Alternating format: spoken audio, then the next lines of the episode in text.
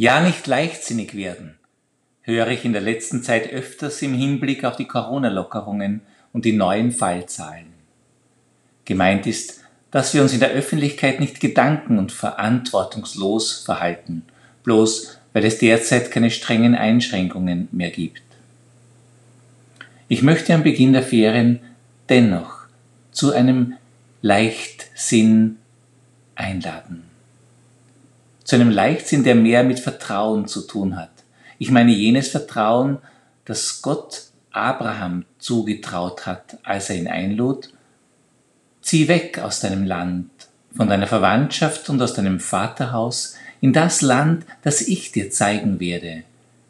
Ich werde dich zu einem großen Volk machen, dich segnen und deinen Namen groß machen. Ein Segen sollst du sein.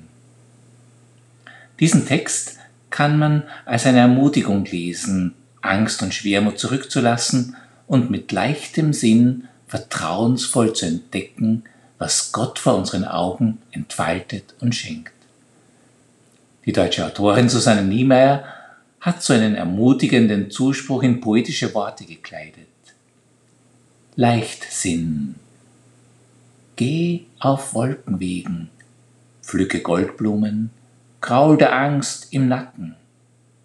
Rechne mit Wundern, vergiss dich.